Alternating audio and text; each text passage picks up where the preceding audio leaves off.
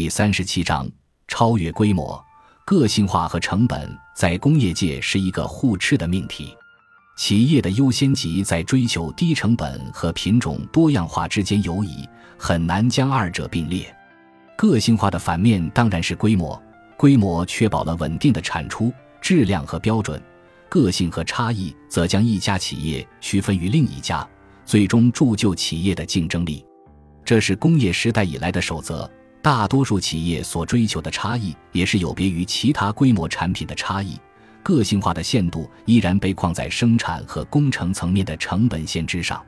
如果希望从机械工程工艺层面实现柔性制造，它意味着这种工具一定是多用途的，而非专门化的。从生物学层面说，它意味着冗余的存在。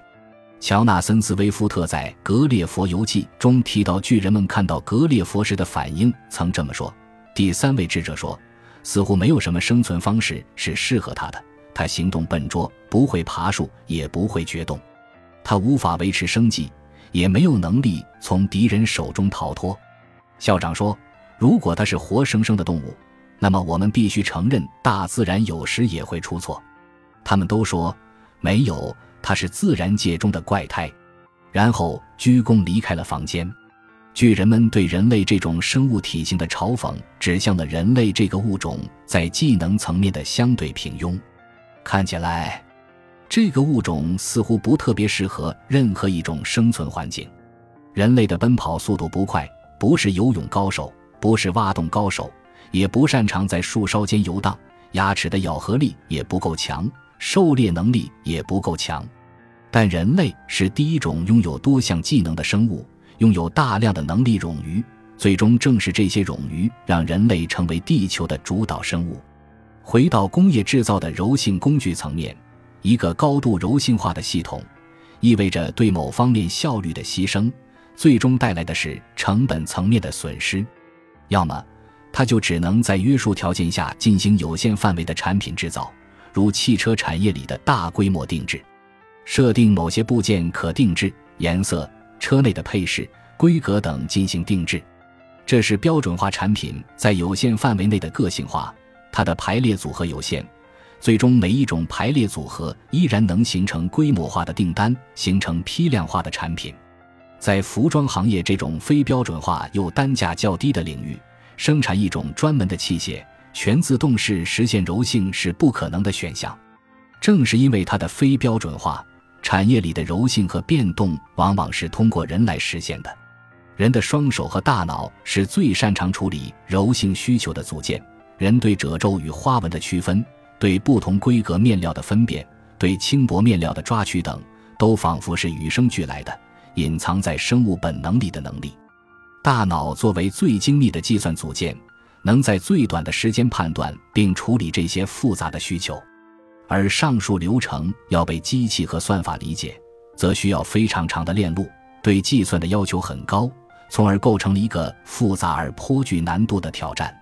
也因此，有人说，服装产业是最难被数字化的行业之一。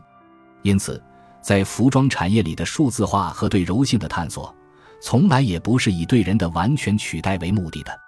机器或者说数字化手段完成的，是以对供需匹配的失灵。对信息的不对称，对生产效率带来不必要浪费环节的优化为背景的，大规模生产的资源利用效率最高，但消费需求又追求差异和个性。大规模生产带来的可能是会把企业压垮的高库存，生产端所擅长的大规模低成本链条变得难以为继。所谓对规模的超越。是更小的规模成为企业获得灵活性和某种确定性的根本。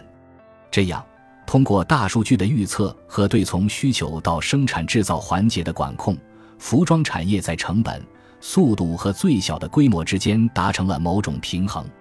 小规模定制的大规模重复成为可能。犀牛制造，善。